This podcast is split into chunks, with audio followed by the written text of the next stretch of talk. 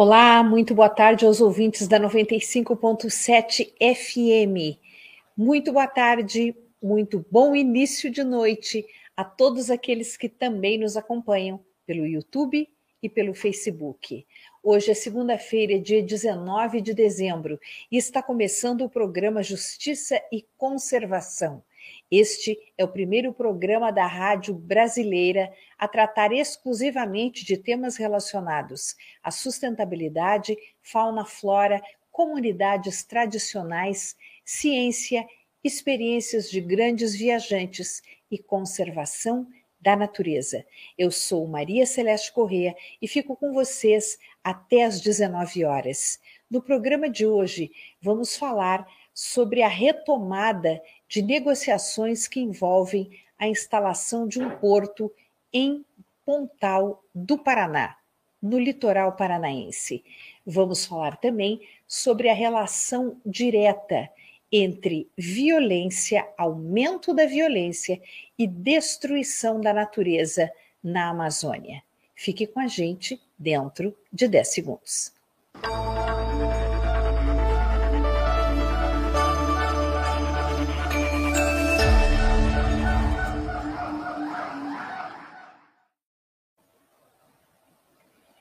Ilegalidade e violência são assuntos que caminham juntos na Amazônia. Sobre este tema, foi escrito um trabalho, um relatório, por Rodrigo Reis Soares, que é professor do INSPER, Instituto de Ensino e Pesquisa. Boa noite, Rodrigo, seja bem-vindo. Boa noite, Maria Celeste, muito obrigado pelo convite, é um prazer estar aqui. A gente que agradece e eu gostaria que você nos contasse o que levou a você a realizar esse trabalho e, e quais foram as conclusões a que você chegou, quanto tempo também durou esse trabalho, porque me parece que é uma análise de duas décadas.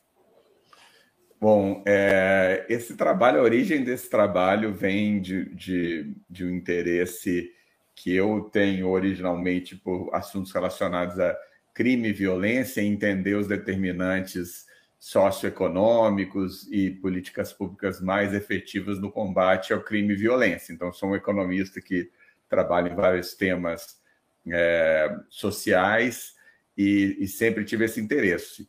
E tem um colega, um amigo muito próximo, que é o Ariaster Kimeli, que é professor na USP, a gente foi colega até na graduação, muitas décadas atrás, na UFMG, que é um economista que trabalha mais proximamente com o meio ambiente. De uma conversa com ele, é, há muitos anos atrás, surgiu um artigo conjunto que nós escrevemos, já publicamos em 2017 no American Economic Journal, é, sobre, é, sobre exploração ilegal de mogno na Amazônia e, e violência. Né? E era um, é um trabalho que explorava é, a transição de um mercado que era um mercado regulamentado no início dos anos, até o final dos anos 90, e que depois, à medida que foram sendo impostas restrições na exploração do mogno, acabou aparecendo um mercado ilegal muito ativo e, e numa dimensão muito grande, e a gente acabou explorando os impactos disso para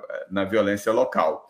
Com isso, eu acabei me, é, me envolvendo e ficando interessado mais nesse, nessa discussão de, de violência no contexto de crimes ambientais, que é uma coisa que até esse momento aqui, até aquele momento, né, foi esse trabalho eu fiz, na verdade, no final dos anos 2000, início dos 2010, eu não tinha tido muita, muito, não tinha tido muito envolvimento nesse tema. A partir desse trabalho sobre exploração ilegal de mogno, eu acabei ficando me interessando pelo tema e me aprofundando é, em, em, estudos sobre isso.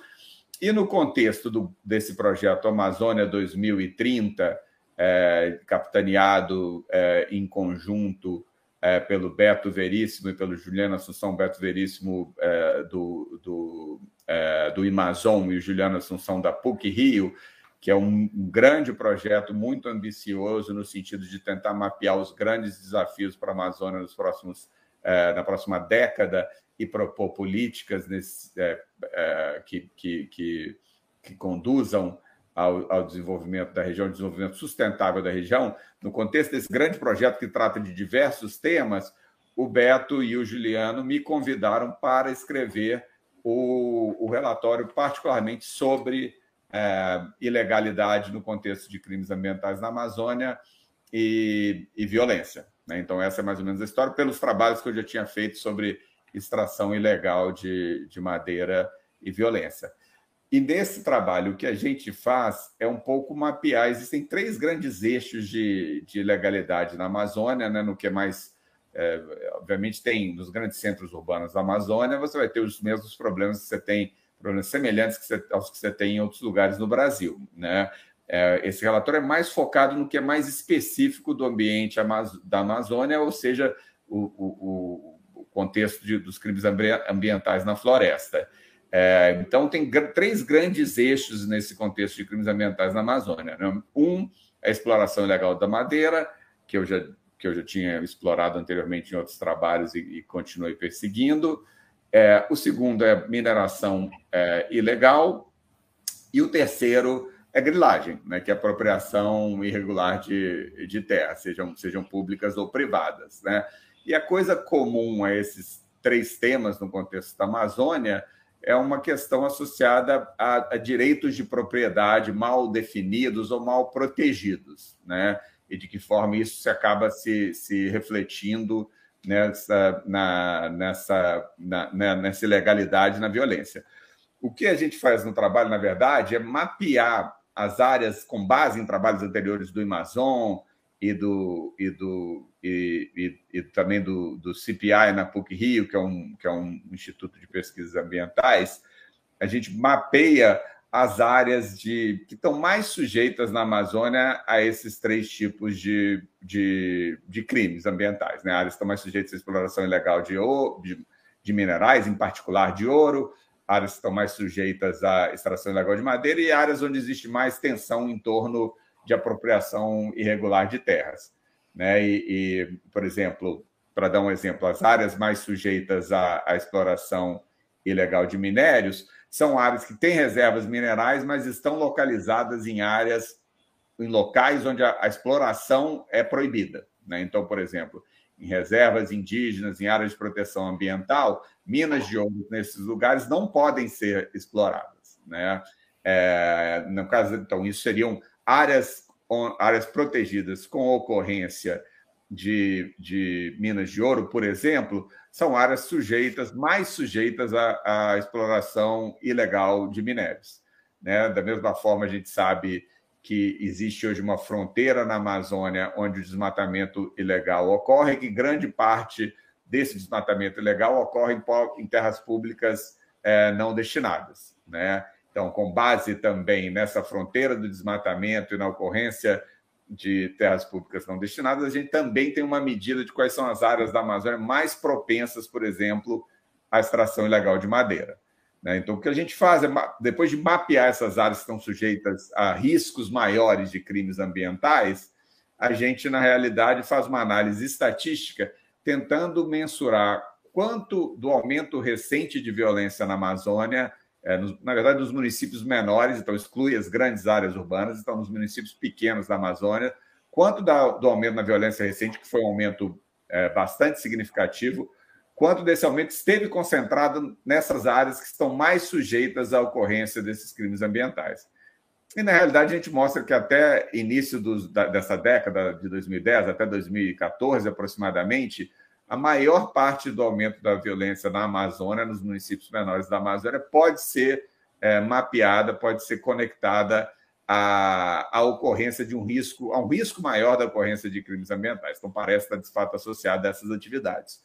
No período mais recente, na verdade, tem uma generalização é, da violência na região amazônica que tem, tende a, a, acabou tendendo a se expandir para outras áreas também, é, não tão, tão proximamente relacionadas a, a, a, essas, a essas atividades mais tradicionais, atividades ilegais mais tradicionais na Amazônia. Então, na realidade, acho que nos últimos, é, não, um pouco menos do que na última década, nos últimos sete, oito anos, talvez você tenha uma intensificação de violência em outras áreas. Parte dela parece estar associada também a uma, a uma maior atividade do tráfico é, ilegal na região amazônica. É, o estudo é, coloca uma informação que eu considero dramática. Eu vou ler um pedacinho do texto que eu acredito que seja seu. Colocando em perspectiva, se fosse um país, em 1999, a Amazônia ocuparia a 26ª posição entre as taxas de homicídio mais altas do mundo, segundo o ranking do Health Metrics and Evaluation. Já em 1900, perdão, já em 2017, ou seja, 18 anos depois, a região ocuparia quarta posição nesse mesmo ranking. Ou seja, em 2017, nesse ranking, a Amazônia seria o quarto lugar mais violento do mundo, se fosse um país, ficando atrás somente de El Salvador, Venezuela e Honduras. É algo absurdamente dramático essa constatação, não é, Rodrigo? É, sem dúvida, e esse, essa, é, esse processo, que é um processo que hoje deve, ter, deve estar completando é, um pouco mais de 20 anos, que é um processo de aumento sistemático da violência na região amazônica. Né? E se você volta para final dos anos 90 e você olha, por exemplo, vamos ignorar os municípios maiores, porque na Amazônia tem poucos municípios grandes também, eles acabam tendo uma dinâmica própria. Né? Mas se você olha para os municípios abaixo de 200 mil, abaixo de 100 mil habitantes, por exemplo, é, se você volta ao final dos anos 90, na verdade, esses municípios não tinham taxas de violência, taxas de homicídio muito diferentes dos municípios abaixo de 100 mil habitantes do resto do país. Né? Hoje, é, é, é desde então, essa, é, essas taxas passaram a evoluir de uma forma completamente distinta. Você teve um aumento da violência dos municípios menores do resto do país, mas na Amazônia esse aumento foi muito, muito mais acelerado. Né? E hoje é quase duas vezes maior a taxa de homicídios nesses municípios da Amazônia em comparação com o resto do país. Então, de fato, é, uma, é, é um aumento é, é muito acelerado dessa, dessa violência no contexto amazônico. Grande parte dela, por uma parte grande desse período, associada, de fato, à, à ilegalidade, é, seja de garimpo, seja de extração ilegal de, de madeira ou de ocupação de, de terras. E isso tudo associado ao tráfico, que tem cada vez mais agido com, com ousadia, digamos assim, é, na região, se instalando, é, ocupando espaços, disseminando o medo entre as comunidades ribeirinhas. A situação é, assume contornos muito assustadores. É, houve recentemente declarações de ambientalistas que dizem que o Brasil está na iminência de perder o controle da Amazônia para o tráfico. O senhor acredita nisso?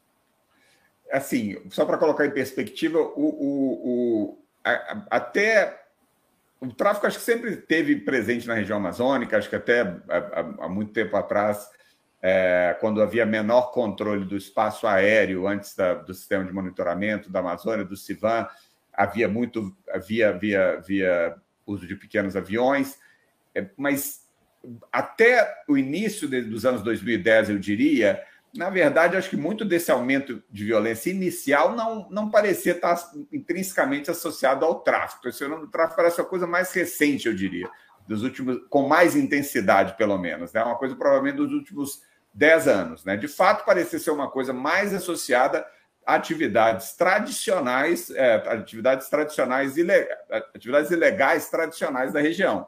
Né? De novo, madeira, ouro e, e, e, e, apropriação de terra. Inicialmente, não, não havia muita evidência, até 2010, eu diria, não havia muita evidência de que isso estivesse muito associado ao tráfico. Então, essa questão do tráfico se torna mais intensa mais recentemente. Né?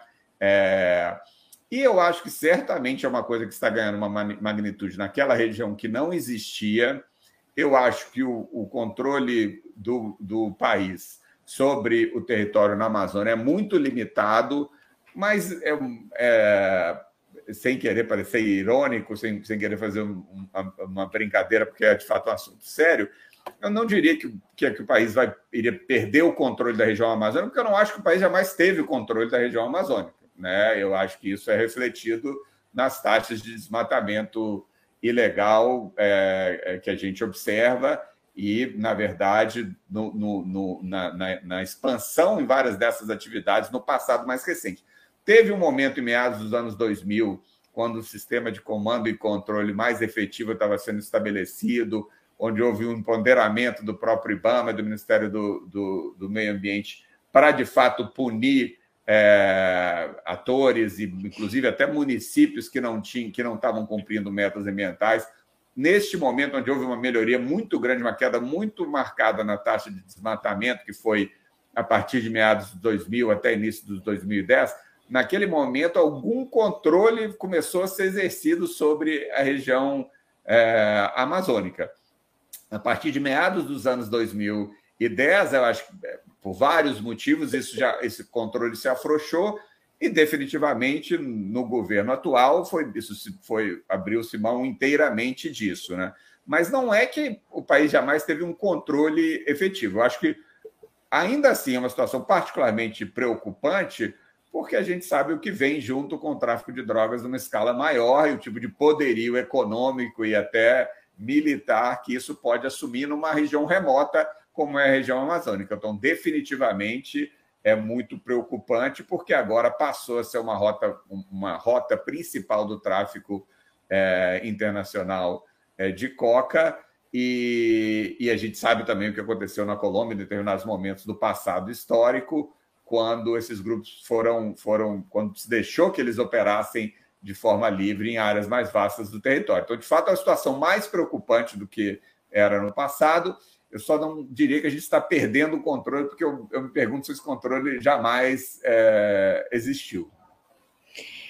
Professor, a, o aumento da fiscalização, a presença da polícia, a presença do Exército Brasileiro, que sempre trabalhou muito bem nessa região, em áreas remotas, é, essa presença intensificada e sistemática essas seriam formas de combater é, esse estado de coisas que se, que se vê hoje na Amazônia, toda essa escalada da violência? Eu acho que definitivamente presença, mas a gente tem que pensar presença de uma forma moderna, né? presença do Estado, mas de uma forma moderna. A gente não pode pensar numa presença do, da, seja da Polícia Federal, seja do IBAMA, seja do, do Exército na região amazônica, quando a gente, como a gente pensa sobre policiamento ostensivo numa cidade. Né? A ideia do policiamento ostensivo é que eu vou, vou ter polícia fisicamente na rua, patrulhas e policiais para serem vistos e, com isso, os potenciais criminosos entenderem o risco ao que eles estão sendo expostos, né? Ou para, de fato, imediatamente estando presentes, os policiais serem capazes de detectar um crime que está acontecendo visualmente pela presença física deles. Isso na, na, na, Amazônia é inviável, porque a Amazônia é do tamanho da Europa Ocidental. Né? A Amazônia é várias vezes a França. Né? Então a gente não vai ter uma presença física constante é, do Estado em todos os lugares. Mas hoje em dia, graças a Deus, graças à te, graças à tecnologia, na verdade, né? isso não é necessário. Né? O que tem então, um uso inteligente dessa presença e uma resposta rápida é, hoje cumprem esse papel. Né? Então, a gente tem monitoramento via satélite num grau é, de, de, de, definição, num grau de desagregação muito, muito, muito grande. A gente é capaz de observar áreas que são hoje bastante pequenas e a gente é capaz, dado o nível tecnológico, o trabalho do INPE e de vários outros institutos, agora o MAP Biomas, que é uma grande cooperativa internacional de cientistas, também trabalhando nesse sentido, a gente é capaz de gerar esses alertas quase diariamente hoje. Então, o que a gente precisa ter é um sistema onde esses alertas são gerados e a reação do poder público é imediata a partir desses alertas, de forma que se alguém, é, alguém saiba que em tentando fazer alguma coisa, a resposta vai ser muito rápida, né? Junto com isso, a gente tem que retomar um arcabouço que já existia, que é o um arcabouço institucional de, de fato, punir esses agentes que, é, que desmatam mais, né? E seja, seja é, criminalmente, quando é, quando, quando, quando é o caso, mas também de outras formas. Já se, no passado, meados dos anos 2000, se, se, se usou, por exemplo, acesso a crédito rural como um mecanismo de fazer o enforcement das políticas. Né? Então, municípios que, na verdade, não alcançavam determinadas metas e que caíam numa lista é, de municípios que não estavam, é, não estavam preservando tanto como deveriam, tinham acesso a crédito rural restrito. Né? E hoje existe uma evidência ampla de que a combinação desses mecanismos de tecnológicos de monitoramento com resposta rápida do Estado quando é, ilegalidade é detectada, tudo isso combinado com o acabouço institucional de punição de diversas formas, civil ou criminal dos agentes, que isso de fato funciona. E isso funcionou de uma forma incrivelmente é, é, é efetiva em meados dos anos 2000. Quer dizer, tem, tende a haver agilidade nas ações e tende a haver também preparo, porque é, uma coisa é fazer um monitoramento remoto, outra coisa é ir ao local capturar essas pessoas, buscar essas pessoas.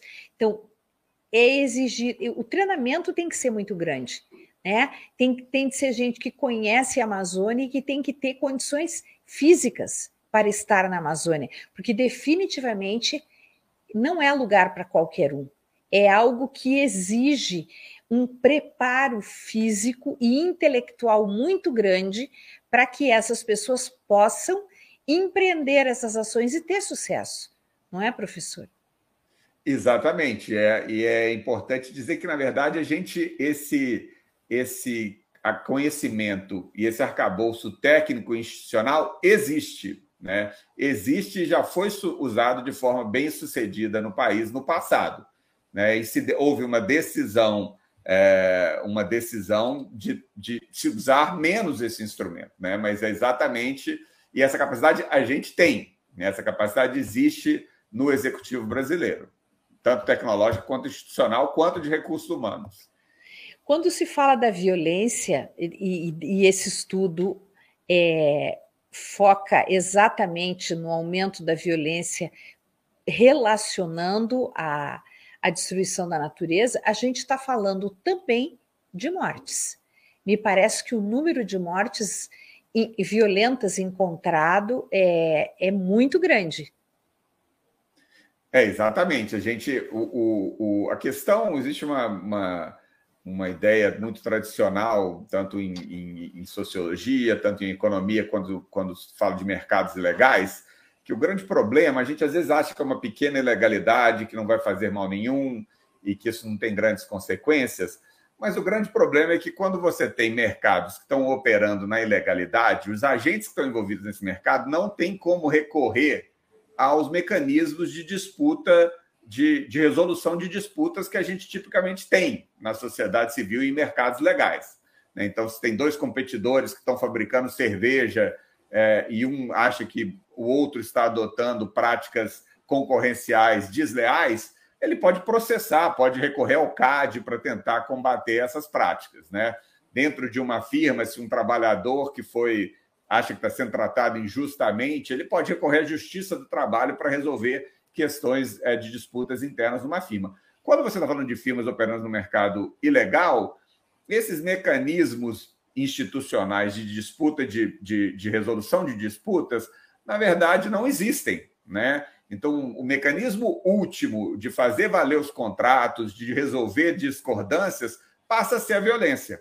Né? E isso é, se observa isso em todos os níveis. Você observa desde disputas entre concorrentes, então a gente pode pensar os, os grandes cartéis de drogas na época, seja no, no, hoje no Rio, nas comunidades do Rio de Janeiro, seja nos casos históricos de disputa de áreas na Colômbia, ou hoje no México, no norte do México, é, seja dentro de uma mesma instituição, de uma mesma, de uma mesma firma, né, do mesma, é, uma firma operando ilegalmente, disputas por sucessórias, né? então quando um líder é preso ou sai da instituição por qualquer motivo, Tipicamente, numa firma legal, isso vai ser resolvido através de promoções, de decisões da, da gerência. É, no contexto de uma firma legal, isso também pode acabar envolvendo é, violência. E seja no caso específico da Amazônia, é questões de, de, de, de disputa por ausência de direito de propriedade bem definido e proteção de direito de propriedade com é, comunidades locais. Né? Então, é, às vezes você vai ter o caso de ambientalistas ou comunidades que querem proteger o, o, uma determinada área e não tem o instrumento de fazer isso, e o crime organizado pode acabar usando a força. Às vezes você tem comunidades locais que vão entrar em determinados acordos com agentes operando ilegalmente, mas que depois vão discordar desses acordos e tentar refazer esses, esses contratos informais e isso não vai ser refeito, e aí também isso pode acabar descambando em violência. Então, a gente sabe que, na verdade, hoje tem muita evidência que mesmo, é isso que eu falei, mesmo quando a gente olha no passado, nos anos 90 para os anos 2000, muito antes do envolvimento, do, por exemplo, do tráfico nessas atividades legais na Amazônia, mesmo nesse passado, a gente sabe, tem evidência muito clara que, por exemplo, exploração ilegal de madeira estava associada a muita violência, mesmo quando era feita só localmente é, e num contexto que não tinha nada a ver com o tráfico naquele momento. A gente sabe que grilagem de terra também está historicamente associada a muita violência. Né? Então, essas coisas caminham de fato de mão dadas e, e, e pequenas ilegalidades é, vão gerar consigo também essas situações de estresse e de discordância que vão acabar sendo resolvidas de uma forma ou de outra por, por, usando mecanismos violentos. Bem, professor Rodrigo, eu acho que nós conversamos sobre o que causa violência, é, todos os, todos, todas as nuances né, dessa, desse estado de coisas. É, o professor falou também sobre o que pode resolver essa situação, que é com inteligência, com equipamentos modernos e com presença quando necessário. Então, agora, o que nós temos é que aguardar esta mudança de comando no país para para saber se essas ações sugeridas né, no, no seu relatório e, e os dados apontados vão ser levados em consideração para que o Brasil possa começar a reverter essa situação. A gente fica aqui é, à, à sua disposição para sempre que tiver novidades, a gente quer trazê-las, quer voltar a debater, porque esse tema é fundamental não apenas para a soberania do país, mas para o nosso futuro ambiental, econômico e social. Muito obrigada, professor Rodrigo, e parabéns pelo seu trabalho. Muito obrigada, Maria Celeste, muito obrigado pela oportunidade. É, pode sempre contar com a minha participação. Obrigada.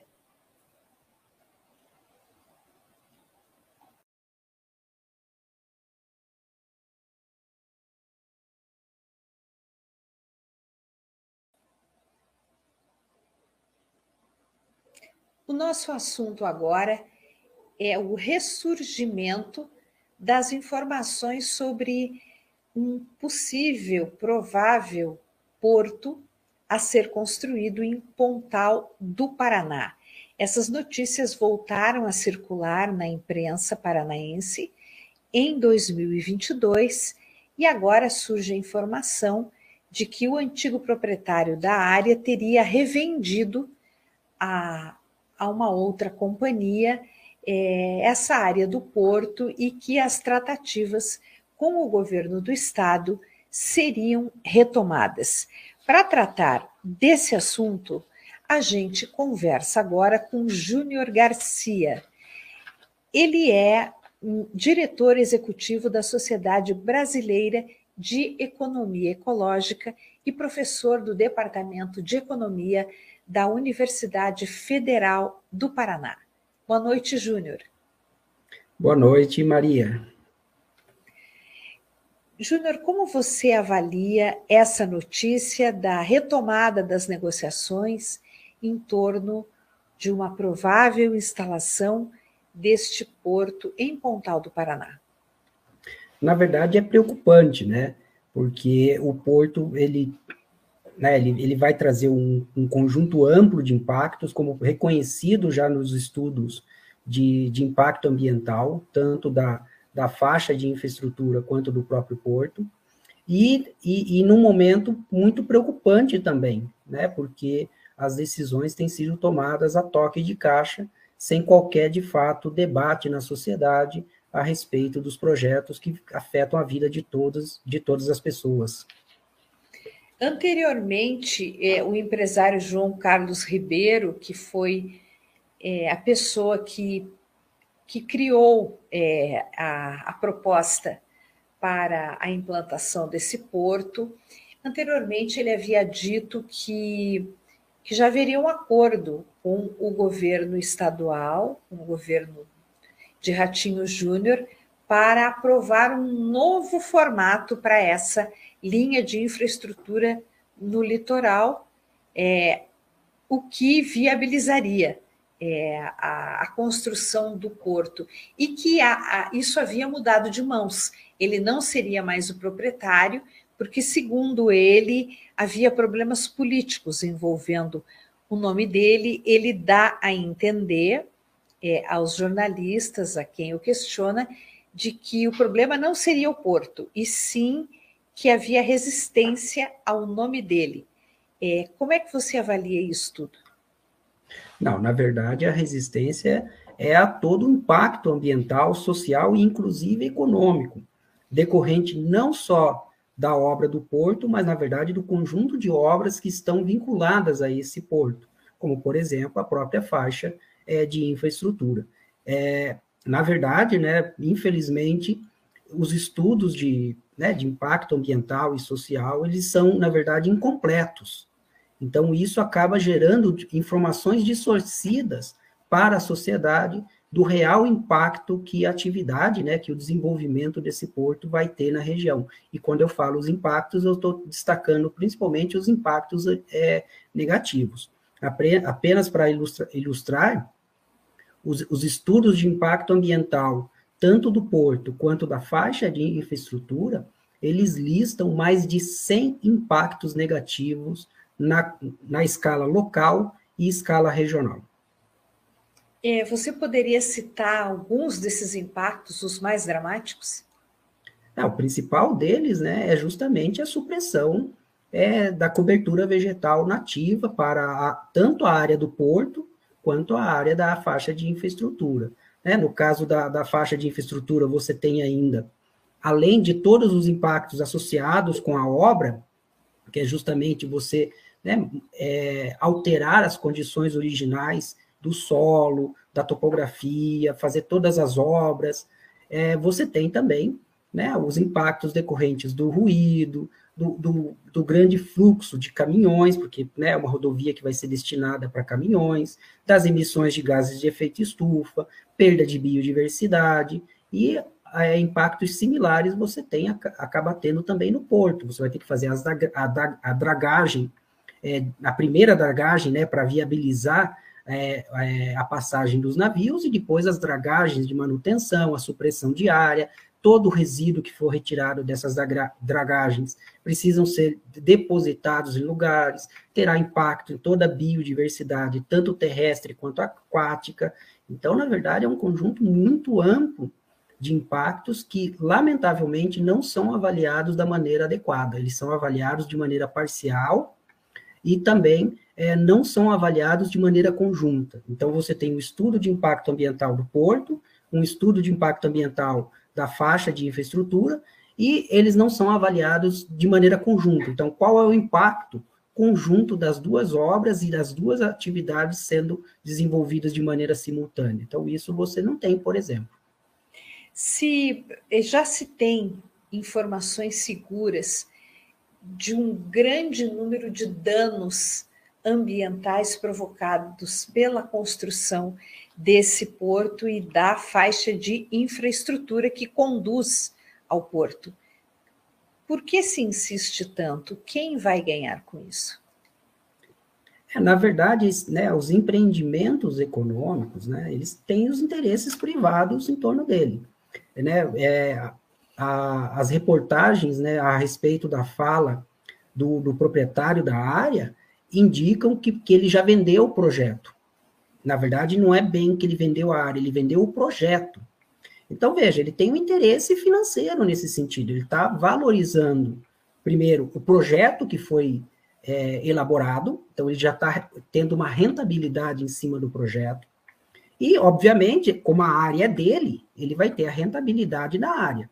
E como ele também tem muitas áreas no, no, no município de Pontal, você vai ter uma, né, espera-se, na verdade, não é que vai, espera-se que estas áreas também tenham uma grande valorização, principalmente para uso, é, vamos dizer assim, industrial, vamos colocar dessa forma, né, para uso mais no, no, na perspectiva de produção. Por quê? Porque dificilmente alguém vai, vai comprar uma área para residir do lado de um porto, de, do lado de uma, de, uma, de uma empresa que vai gerar né, uma série de consequências negativas. Ninguém quer passar férias numa região em que você não tem né, um ambiente agradável para as férias. Então, na verdade, nós estamos falando basicamente de interesses econômicos financeiros privados que, lamentavelmente, né, é, dizer assim, eles têm prioridade sobre os interesses públicos.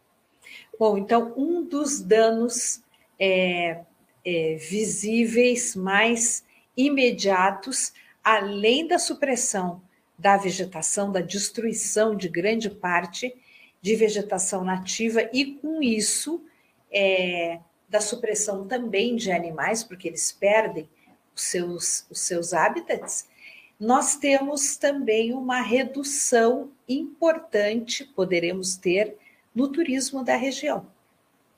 Sim, podemos ter um impacto é, negativo significativo.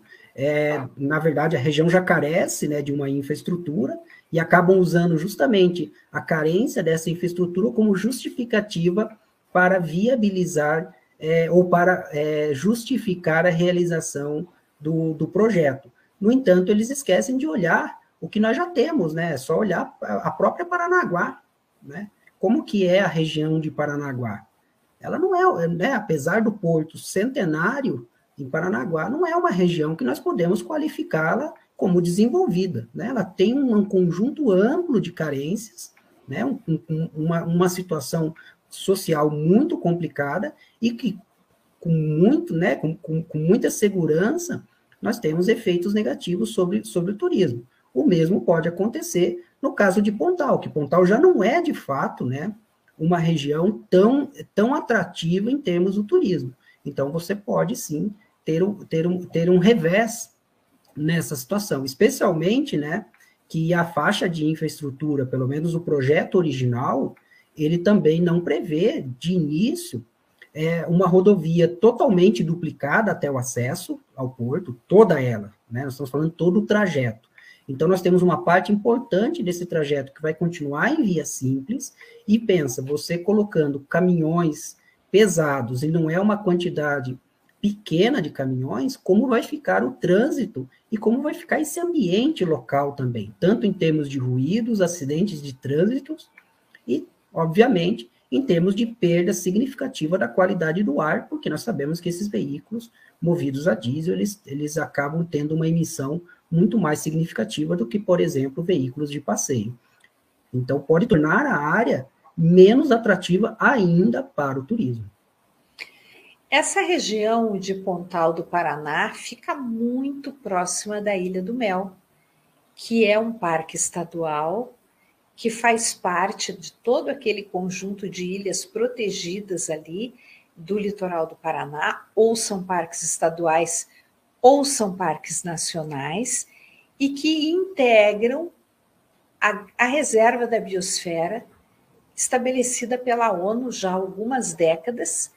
Junto dessa área está o terceiro mais importante complexo est, é, lagunar estuarino do mundo, ou seja, um berçário de peixes extraordinário que nós temos nessa região, junto de uma faixa de, de terra e areia e mar muito protegidos e muito bem conservados, que se soma essa área de Pontal, sobe né, em direção ao litoral norte é, do Paraná e litoral sul de São Paulo. A maior biodiversidade, a maior riqueza a maior conservação de Mata Atlântica está nessa região. Tudo isso vai ser ameaçado pelo porto. Essa, esse conjunto de fatores não levaria ao impedimento da instalação desse porto?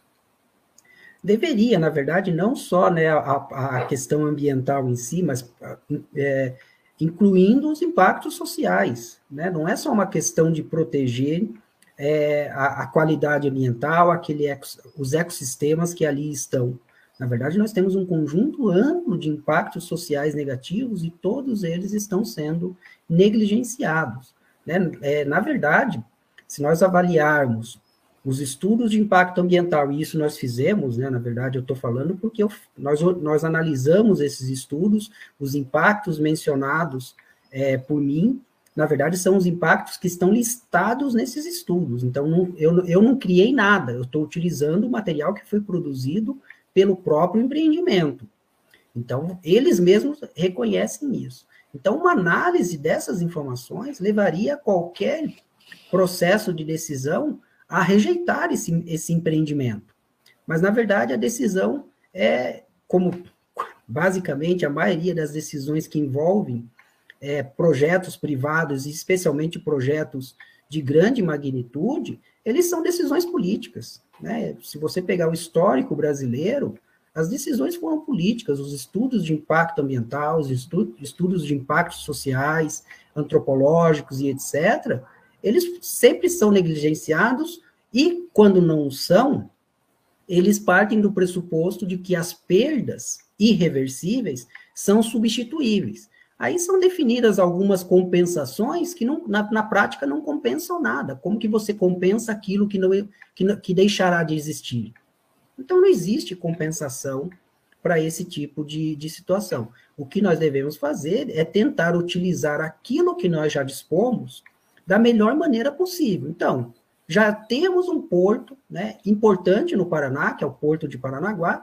Por que, que nós não aumentamos a segurança, não, não investimos em aumento da eficiência, não melhoramos a cidade de Paranaguá, no sentido do termo, melhorar a qualidade de vida daquelas pessoas? Por que, que não, né, não investimos para uma melhoria significativa? E no caso de, de Pontal, o que, que eles estão esperando para melhorar a infraestrutura de Pontal? A região é de interesse do Estado do Paraná, não pode deixar a cargo do município. Então, por que, que o Estado do Paraná não faz um investimento em termos de infraestrutura para melhorar a atratividade daquela região que oferece, diferentemente de outras praias do litoral paranaense, um, um ambiente distinto? Né? Você, eu já, né, já frequentei essa, essa região, você chega lá, você pode ter o, o privilégio de praticamente ter uma praia deserta para você, né? De você viver a natureza, de viver um ambiente agradável. Mas por que, que não há um investimento em melhorar saneamento básico, infraestrutura de ciclomobilidade? Por que, que não incentiva a ciclomobilidade? Né? Investimentos básicos e relativamente baixos, comparados, por exemplo, aos gastos previstos para a faixa de infraestrutura e que teriam impactos muito menores, né? A própria travessia, né, para a Ilha do Mel, por que, que não melhora a infraestrutura? É porque parece que não há interesse mesmo no desenvolvimento, no sentido do termo, mas sim apenas no, no, nos ganhos econômicos de curto prazo, em detrimento dos custos sociais né, impostos é, às pessoas, principalmente aquelas em, em vulnerabilidade social, porque no final é essas que vão pagar o custo dos investimentos. É, você antes estava falando sobre custos sociais desse projeto e os idealizadores sempre contrapõem esse argumento com outro argumento, dizendo que haverá geração de empregos, mas me parece que a geração de empregos é muito limitada, é, não apenas em número de cargos de postos de trabalho, mas também em tempo, porque quando o porto ficar pronto, os trabalhadores que serão chamados a atuar neste porto são muito diferentes daqueles que participaram da construção, pois, é, segundo o que se anuncia, esse porto terá é, muitos recursos tecnológicos e as pessoas para atuarem para trabalharem nesse local deverão ter uma formação diferenciada. Como é que fica isso, Júnior? Na verdade, você tem duas questões aí. Primeiro, a questão da construção. né, está previsto a, a contratação de, né, de centenas, de milhares de pessoas para atuar nas duas obras. Primeiro que Pontal não tem capacidade de oferecer essa mão de obra. Então, a grande maioria da mão de obra para a construção de ambos os empreendimentos, a grande maioria será externa. Então, veja, não vai ter uma geração. E qual que é o problema disso? Ah, pode falar, ah, mas está gerando emprego para o estado do Paraná. A questão é que Pontal também não tem infraestrutura né, hoje para atender um processo de imigração, né, de deslocamento de pessoas para a região de Pontal em um espaço tão curto de tempo. Então, é só perguntar como que ficam os serviços urbanos essenciais da população, como saúde, educação, segurança, saneamento básico, se a região não está preparada para receber essas pessoas. Então, você vai ter uma situação bem complicada, principalmente para os moradores locais e para os turistas, porque nós teremos um, né, um, um problema na oferta desse serviço.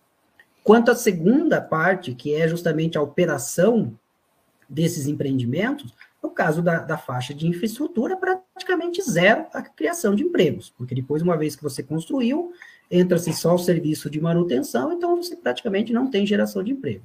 No caso do porto, como você bem destacou, e como destaca também os projetos, é, o projeto do porto, ele vai, ele espera-se, né, é, realizar investimentos em tecnologias de ponta, com muitos dos serviços automatizados. Então, a geração de emprego efetiva do porto, ela será muito baixa, comparado à necessidade, né, à necessidade da, da sociedade nesse, nesse sentido.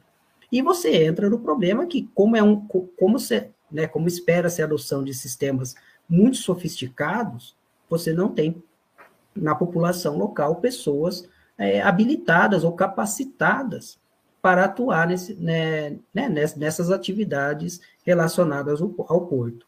E entra também o seguinte, né, se eles estão tão preocupados com a geração de emprego, por que, que não melhora a infraestrutura de turismo que você vai ter um retorno muito mais rápido do que você é, entrar agora num empreendimento que não é um empreendimento do dia para a noite, é um empreendimento de largo prazo.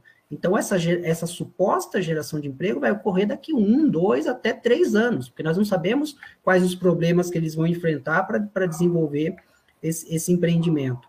E se você fizesse investimentos né, pontuais agora, melhoramentos na infraestrutura da região de Pontal, você geraria tranquilamente muito mais empregos do que você gera, do que você vai gerar com, com o empreendimento do porto.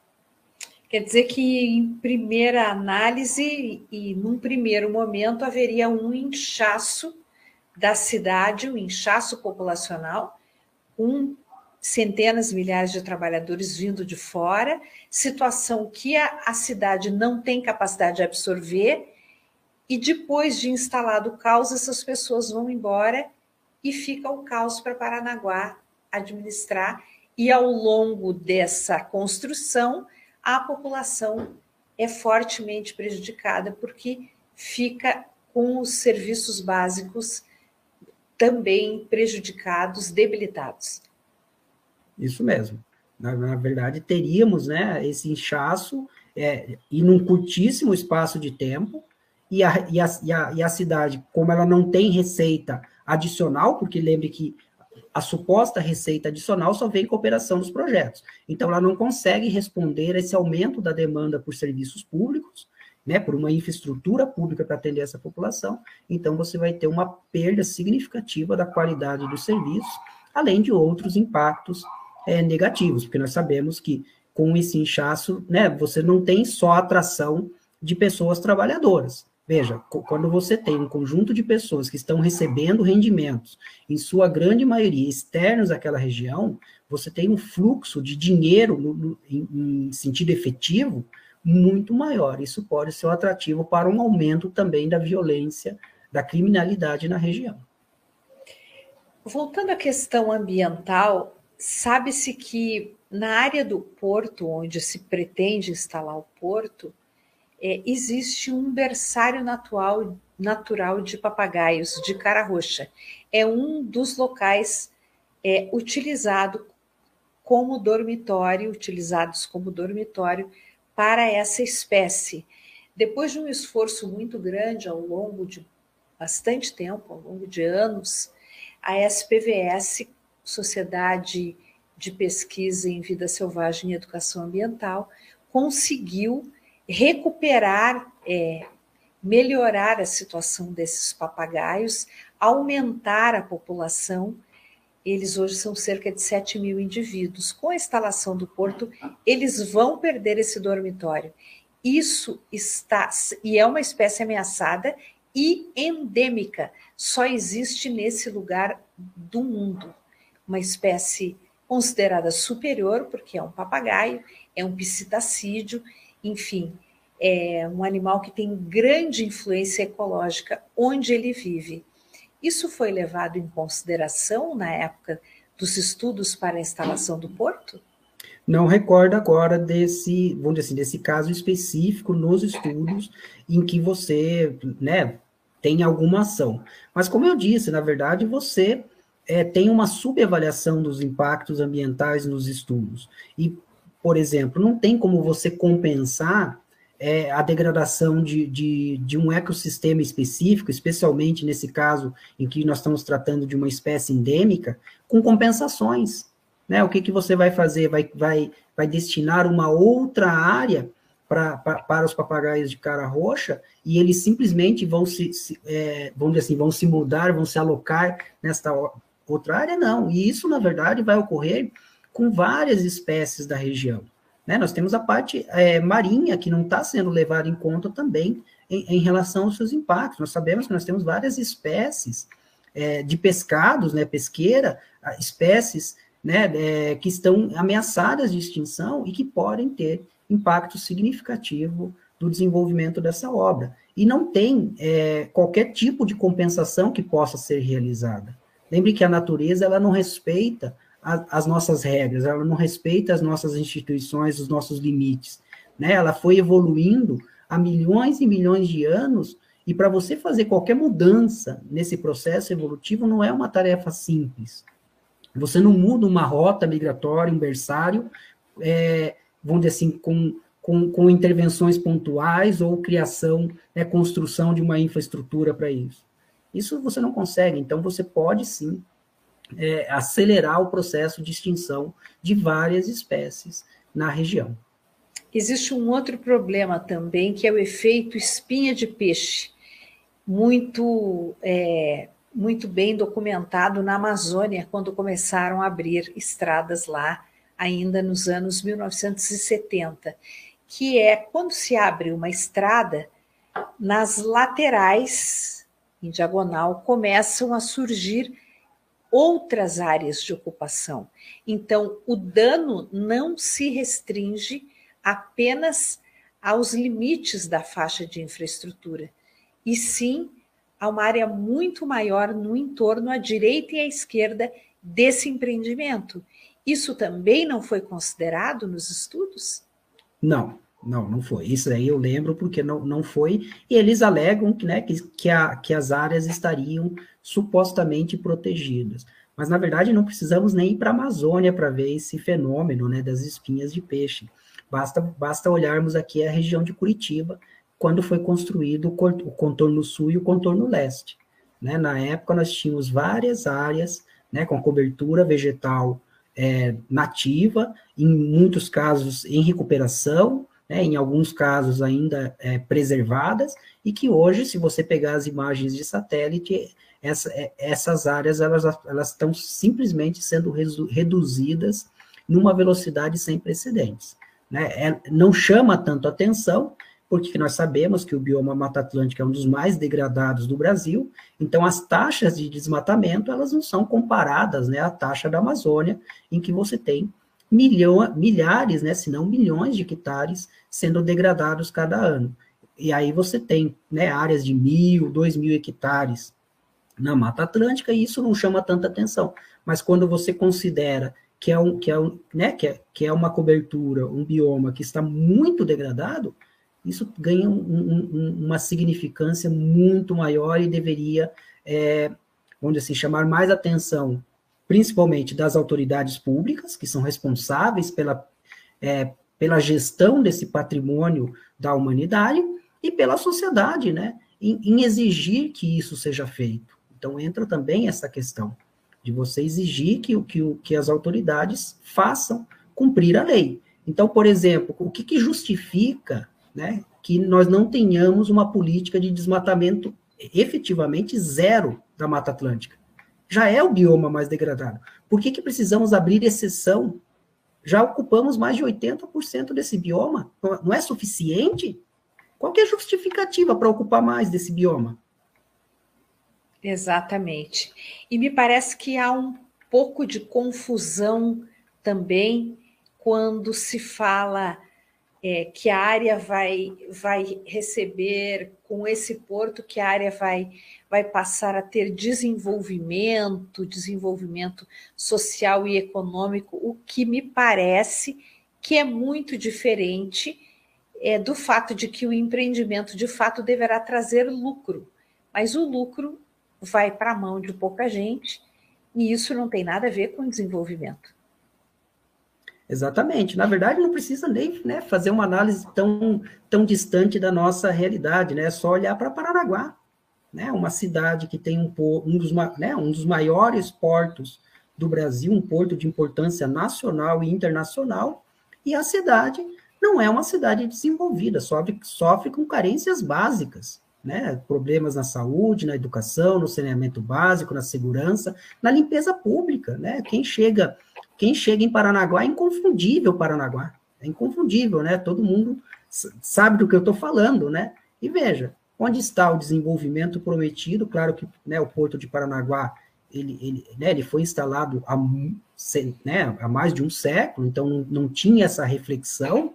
Mas veja, se ele já está instalado há mais de um século, já era para ser visto esse, esse, vamos dizer assim, esse, essa fé no desenvolvimento a partir das atividades econômicas. O que eu quero destacar é o seguinte, que na verdade o desenvolvimento é muito mais uma decisão social do que uma questão econômica.